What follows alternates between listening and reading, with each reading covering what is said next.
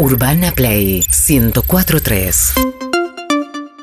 Si vivís en Argentina, sabés lo que ha pasado porque tuvo una repercusión tremenda. Eh, falleció Gerardo Rosín, periodista, productor, conductor eh, y un buen chabón con quien mantuvimos una, una relación. Eh, sorprendido por un lado por, por la repercusión, eh, no porque no lo mereciera, sino porque fue tremenda eh, y los comentarios unánimes. Eh, primero quiero decir que se va una persona muy valiosa para los medios de comunicación, muy valiosa por, por todo lo que hizo. Eh, empezaba a pensar la cantidad de programas que produjo y que, conduz, que condujo, empezando por Sábado Bus, que fue su aparición acá en, en Buenos Aires, produjo a Georgina y Sí. otros programas de, de la mañana. Eh, bueno, en Sábado Bus ya fue, tuvo una participación muy importante, además de la producción, empezó a hacer La Pregunta Animal, que después fue un programa donde sacó sus dotes de entrevistador, que eran excelentes. Después hizo Esta Noche Libros en C5N, que era un programa hermoso donde invitaba a personas a hablar de sus libros. Eh, Gerardo era un, loco del rating, como mucha de la gente que trabaja en la televisión, pero le ganaba él a su locura, porque a pesar del rating y a pesar de, a veces lo tirano y lo dictador que suele ser el minuto a minuto o el rating, él eh, ganaba esa batalla, se la ganaba casi a él mismo y solía poner eh, los contenidos que él consideraba. Por eso terminó siendo tan, tan querible la, la peña de Morphy. Eh, y, y entre otras cosas que pensé todo este fin de semana, era en eso que se lo pudimos decir al aire. Vos sos Por muy suerte, fan de ese programa, yo Sí. también. eh, y se lo pudimos decir al aire lo que nos encantaba. Me acuerdo que le proponíamos eh, el reality de peluqueros y no sé cuántas cosas más. Y a él le encantaba hablar de esto. Eh, me acordé del programa anterior, ¿te acordás que éramos fans? El de Gracias por venir, Sí. que nos llorábamos todo, que era los sábados. Eh, y, y, bueno, y, y una pena, una pena realmente lo que ha pasado, eh, leyendo la- las repercusiones y, y los comentarios de, de todos sus pares, de nuestros colegas. yo lo encontraba Gerardo ahí, digamos. Siempre hay que decirlo esto, cuando muere una persona a veces se agranda la imagen de esa sí. persona, es algo natural, eh, pero en este caso no me pareció nada exagerado. al No, porque eran colegas, Sí. eran artistas. Y me pareció natural. Muy natural. Y es lo que te decía. eh, lo conocí bastante a Gerardo. No sé si llegamos a ser amigos, pero sí nos conocimos bastante y charlamos mucho y, y nos reíamos mucho. Y con Roberto Moldaski teníamos nuestro grupo de WhatsApp que era bastante activo y nos juntábamos a comer de vez en cuando eh, y llorábamos de risa. Eh, y en lo que decían sus colegas, eh, lo encontraba Gerardo porque hablan de un tipo muy conversador, un charlatán, que no podía parar de hablar, le gustaba saber sobre la vida del otro, le gustaba preguntar, Le gustaba dar consejos Sí. también a distintos profesionales, de, pero De un- todo. una persona muy con mucho hambre de, de- de arte, de, todo Sí. tipo. Y te das cuenta en los comentarios eso, cuando alguien es querido de verdad. Sí. ¿No? Y sobre todo le gustaba opinar, me, llamaba, me hacía un comentario de alguna sección, un sketch. eh, le, gustaba, le gustaba, le gustaba. Eh, hace un año y medio, hace un año más o menos, me llamó una noche, eh, como después supe que llamó a mucha gente, y me contó de- del diagnóstico que tenía. Cruelmente me dijo, tengo un tumor en, la cabeza, me voy a morir en un año. Así me dijo. Y, charlamos un rato largo, muy angustiados, nos reímos también. Eh, ante una persona que te dice semejante cosa, no sabes qué decirle, solo se me ocurrió hacerle un chiste y decirle, te vas a curar y vas a hacer una gira por los medios hablando de la curación y vas a hacer un insoportable autoayuda y vas a empezar a comer vegano y todo eso porque no sabía qué decirle eh, y lamentablemente, bueno, se volvió irreversible. A veces cuando sucede una muerte, no sé cómo llamar, una muerte por un accidente doméstico, por un accidente tonto, se dice muerte absurda, Eh, pero esto también es absurdo. Es que es absurda Es la abs- muerte, es, es absurda absurdo. la- a qué edad, ¿viste? Claro. dicen, joven para morir, ¿cuándo alguien puede estar listo para, pa- para Sí. pasar por, por ese lugar? Es Pero como, es angustiante, es angustiante. Bueno, y uno de sus grandes amigos es Reinaldo Sietecase, con quien estamos comunicados. ¿Qué haces, Reinaldo? Gracias por atendernos. ¿Cómo estás, Sebastián? Bien. Vos que hablas con Dios, ¿no? Es para reprocharle un poco, ¿no? Sí, bueno, justo dejé de hablar. ¿Por qué no volvés? Eh, podríamos volver a hablar y, y reprocharle. Eh, sé que ayer, ya te meto de lleno, te tocó hablar después del rabino en Rosario, ¿puede ser? No sé si tenés ganas de compartir eso. Sí, justamente dije eso, porque el rabino habló mucho de, de lo irrefuta- irrefutable que es la palabra de, de Dios, que todo lo que Él determina está bien. Y, y yo le decía que, que sí, que yo lamentablemente ni Gerardo ni yo teníamos la, la suerte de tener una fe poderosa. yo, yo cierto envidia de aquellos que tienen mucha fe, me encantaría tenerlo. Y además nunca me defino como ateo, sino como dudante, deseo que Dios exista. Pero bueno, me, me sentí con la, con la necesidad de decirle eso, eh, que será irrefutable, pero, pero tiene un nivel de capricho, ¿no? Eh, se lleva un tipo realmente con unas ganas de vivir impresionantes y, como vos bien decías, ¿no? Con una eh, sensibilidad, una capacidad eh, extraordinaria para, para nada, para generar cosas bonitas y, y bellas en un mundo como el de la tele. Es difícil eh, trabajar con ese parámetro. Cent- Centralmente eso, tipo muy amigo de sus amigos, y además muy, muy, muy solidario y muy honesto con todas las personas a las que conocía, porque en general es difícil encontrar a alguien de- del mundo de la, de la tele o de la radio que no haya recibido algún consejo, alguna observación de Gerardo, ¿no? Sí, eso decía, le decía recién a Julieta, a Pablo, eh, de la relación que tuve con él, después leía lo que decían otros colegas y digo, sí, es verdad todo lo que decían de Gerardo. A él le gustaba, le gustaba opinar, le gustaba meterse, le gustaba argumentar, ayudar. Entonces eh, encuentro eso ahí. Le gustaba mucho lo social, ir a comer. Eh, Me parece que de eso sos mucho más testigo que yo. Sí, sí, es un tipo que disfrutaba la vida, ¿no? Disfrutaba la vida, eh, las conversaciones, poder estar la música esencialmente, Sí, ¿no? El aporte que ha hecho con, a los músicos, viste que no hay músico que no lo no lamente su partida, porque en esta última etapa convirtió eh, la Peña de Morfio una especie de plataforma cultural extraordinaria, donde no solo tocaban todos los músicos famosos, él cada dos por tres presentaba algún músico que no era muy conocido, me- me- a veces me llamaba y me avisaba, atención a las 3 de la tarde porque voy a presentar a tal persona. Y nada, me parece que eso también habla de un tipo que buscaba, generoso, y que se escapaba de los parámetros de la tele, competía con eso, o sea, le competía Claro. a Mirta poniéndole un tipo que cantaba folclore eh, o, o a un pibe que hacía pop, qué Ujú. sé yo. Eh, era muy singular eso, sin apelar nada ni a la vida privada, ni a los chismes, no le hacía falta nada de eso, tenía muchas ideas, las ponía en marcha y después una enorme capacidad periodística, enorme. Sí, Yo tremendo. trabajé con él en un programa de periodismo político, por ejemplo. Es decir, Gerardo podía hacer cualquier cosa. Un programa, me acuerdo, Tres Poderes, lo hacían con Maxi Montenegro, entrevistaron a De Narváez, que era uno de los eh, eh, dueños del canal en ese momento, no lo sé ahora, no tengo esa información. Después de esa nota los pasaron al fin de semana, los levantaron y Gerardo después lo entrevista, creo que en C5N, eh, y le va al hueso con eso, pero con total Sí. respeto y tranquilidad, ¿no? Sí, además siempre de manera amable, ¿no? Sí. Hoy, hoy, hoy mira, Ernesto Telemann me, me rescató algunos fragmentos de la entrevista a Cristina Fernández, por ejemplo. Él entrevistó a Cristina y la entrevista es extraordinaria. Era un muy buen entrevistador. Es otra cosa que a lo mejor no se destaca lo suficiente. Nosotros que somos, somos parte del medio y entrevistamos lo sabemos claramente. Era muy bueno, muy bueno. Sobre todo porque escuchaba. Sí. Era un, un tipo que escuchaba lo que le decían. Eh, un- una costumbre que a los periodistas argentinos parece haberse olvidado la mayoría, ¿no? Que están más preocupados por lo que van a preguntar después o qué van a decir que, que por escuchar lo que está diciendo el entrevistado. Eh, era muy buen periodista, insisto con esto, además de un gran productor.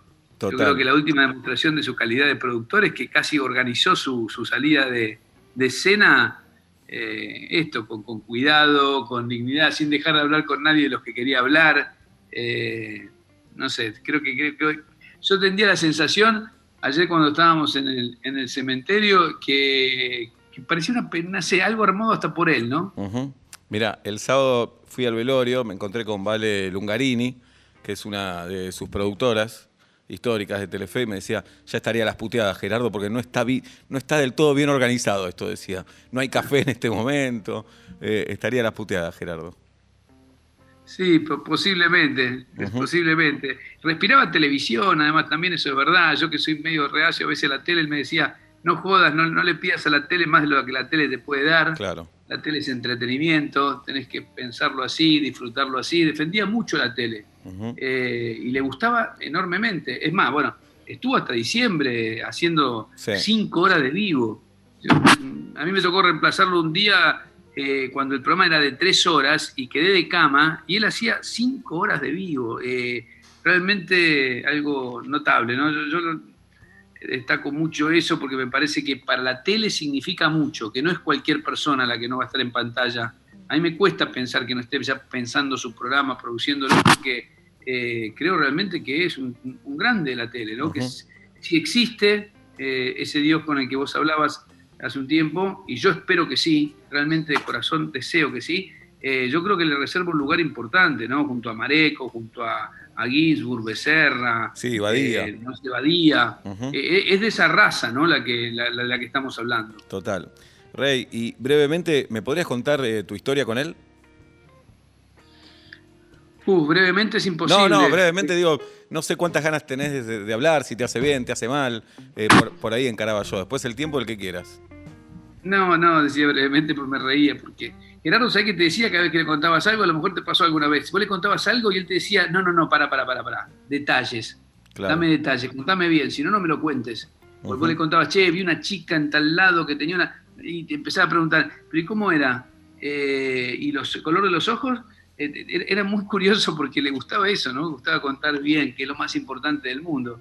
Eh, no, pero yo voy a tratar de ser breve. No, lo conozco desde, el- desde que él tenía eh, yo veintipicos y, él diez y pico. Gerardo a los 19 años, 18, 19 años, entró a la redacción de Rosario 12, eh, lo había mandado Fontana Rosa, entró eh, queriendo estar en el diario y la primera nota que trajo era sobre un boliche gay en Rosario, que se había inaugurado. Y nada, y uno ya se daba cuenta ahí que era un tipo con, con mucho talento, con mucha audacia, que escribía bien además.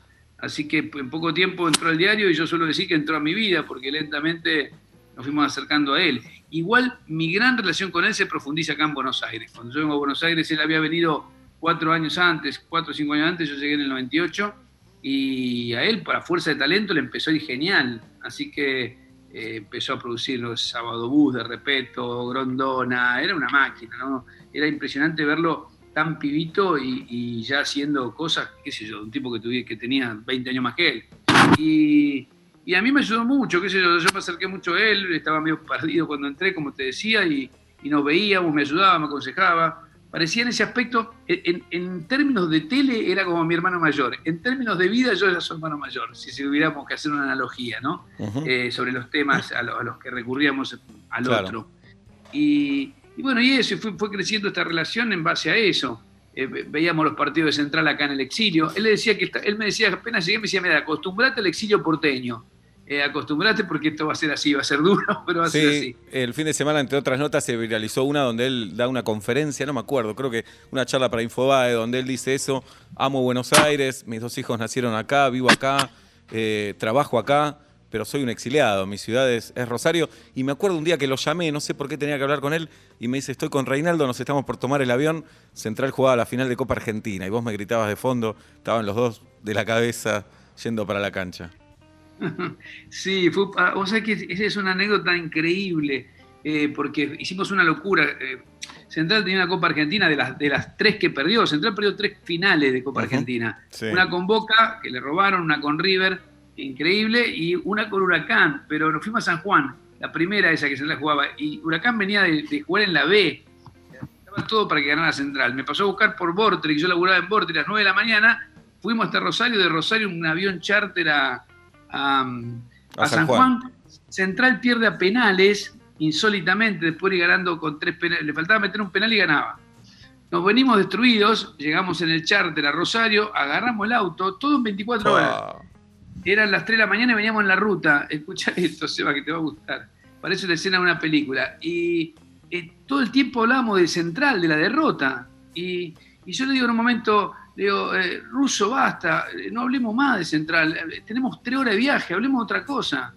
Y me dice, bueno, está bien. Y se queda mirando un rato la, la ruta, manejaba él. Y me dice, ¿te acordás del accidente del APA? Te lo hago más bien corto. Le digo, sí, ¿cómo no me voy a acordar del accidente del APA? El avión que se despistó, que cruzó la avenida, ah, perfecto. Y me preguntaba cosas de ese, ¿dónde estaba vos? Le digo, "Y yo estaba en, la, estaba en la revista y qué sé yo y tal cosa. Y me dice al ratito, ¿y, aquí, de qué se hablaba el otro día del accidente del APA? Y yo le digo, "De- del accidente del APA, la tragedia. Me dice, ¿de qué quiere que hablemos, boludo? claro. Perdió Central la final de la Copa Argentina. Si no querés que hablemos de eso, no hablemos de nada. La gente habla de la tragedia. Claro, total. Es así. Ese humor irónico que Ajá, tenía, que abarcaba bueno. todo, incluso, eh, como vos bien decías antes, ¿no? Hasta, hasta este proceso que estaba llevando adelante. Sí, sí, claro. Bueno, quería saludarte, Rey. Quería, quería que, que te escuchemos, que la audiencia también te escuche. Así que te mando un abrazo grande eh, y espero que nos veamos pronto. Eso de buscar mensajes o moraleja también me parece una pelotudez en todo este momento, pero me quedo con este viaje que estás contando, que uno a veces dice, y hacer un viaje para ver un partido de fútbol. Pero si te gusta eso, ¿por qué no hacerlo? Hacer esa pelotudez de irte de acá hasta. Rosario. Pero la vida pasa por ahí, no tengo duda. ¿eh? A medida que van pasando los años, pasa por ahí. Vos sabés que me voy acordando de un montón de cosas. Te cuento una más. El último partido que vimos juntos, porque veíamos muchos partidos juntos, Sí. eh, fue Central Boca, este que ganó Boca 1 a 0, que Vecchio erró el penal. Vos seguro te acordás. Sí, señor. Eh, eso, eso futbolero. Y él ya estaba mal. Y cuando yo llego a la casa, eh, nos sentamos los dos para el partido. Estaba esperando al hijo, a Pedro, que no había llegado. Y estaba un enfermero que ya lo estaba acompañando. Y me mira y me dice, eh, qué absurdo, ¿no? Esta situación. Le digo, sí, absurdo, qué sé yo. Y me dice, encima este debe ser de boca. Se refería al enfermero, ¿viste? Sí. Me doy vuelta y le pregunto al enfermero, ¿de qué cuadro sos? Y el enfermero dice, de boca. No. Y Gerardo le dice, ¿te podés ir No. a la otra habitación? Sí. Le digo, no, pará, Gerardo, no lo puede echar. Y me dice, me estoy muriendo y voy a ver el partido con un hincha de boca. Claro. Y lo mandamos a la habitación. Y por supuesto perdimos, porque se trata de central, Claro. por supuesto. Pero Eh. algo tienen los rosarinos, algo hay en Rosario, Reinaldo. Se dijo muchas veces porque es propio de Fontana Rosa lo que contás también. Entonces, al- Total, Gerardo podría ser un, un cuen- un cuento entero de- de- Sí, del claro. negro, que además, fíjate vos cómo se conecta, ¿no? El negro lo manda a Rosario 2 y lo termina de convertir en periodista. Claro. También el negro lo debe estar recibiendo por ahí. Si, Si- el- si estará en la eso. tercera bandeja. En Rosario, en la cancha central decimos, está en la tercera bandeja, esa bandeja que no existe, que es la que está en el claro. cielo. Pero qué Eh, emocionante el sábado, más allá de que Central perdió, no te lo quiero recordar eso. no, pero no podía ser de otra manera. No podía ser de otra manera. Encima con Barraca Central. Eh, No podía ser de otra manera. Pero el estadio repleto aplaudiendo a Gerardo, tremendo. Ojalá. Fue una linda, sí, fue, fue, fue un lindo gesto, ¿no? Gerardo preferiría que ganen, eh, Sí, pero claro. bueno. No me Se aplauden, los pero aviso a todos, Sí. se los aviso a todos los jugadores central, Alquila, todo. Bien. Eh, te quería mucho, Seba, sabés que te quería mucho y valoraba mucho, le gustaba mucho lo que vos hacías, te lo digo, porque, aunque vos lo sepas, pero porque, no sé, porque me da ganas de decírtelo. Te agradezco, Rey. Te mando un abrazo grande y no atrasemos el asado. Sí, señor. Ahí, mira, si me queda una enseñanza final, si es que se puede encontrar una enseñanza de una muerte, a mí no me gusta. En general, digo, prefiero que no me enseñen nada si Claro. es a este costo. Pero eh, todo es muy frágil, todo es muy frágil y hay que estar muy conectado con, con el presente, con los afectos, con los amigos y eh, no, no hay que, no hay que perder el tiempo ¿no? en ese aspecto. Hay que eh, dar, eh, vivir, estar. Así que bueno, eso. Un abrazo enorme y gracias por evocarlo tan amorosamente. Gracias a vos por estar con nosotros. Abrazo grande. Reinaldo Siete Case, Abrazo, Seba. recordando al gran Gerardo Rosín. Urbana Play 104.3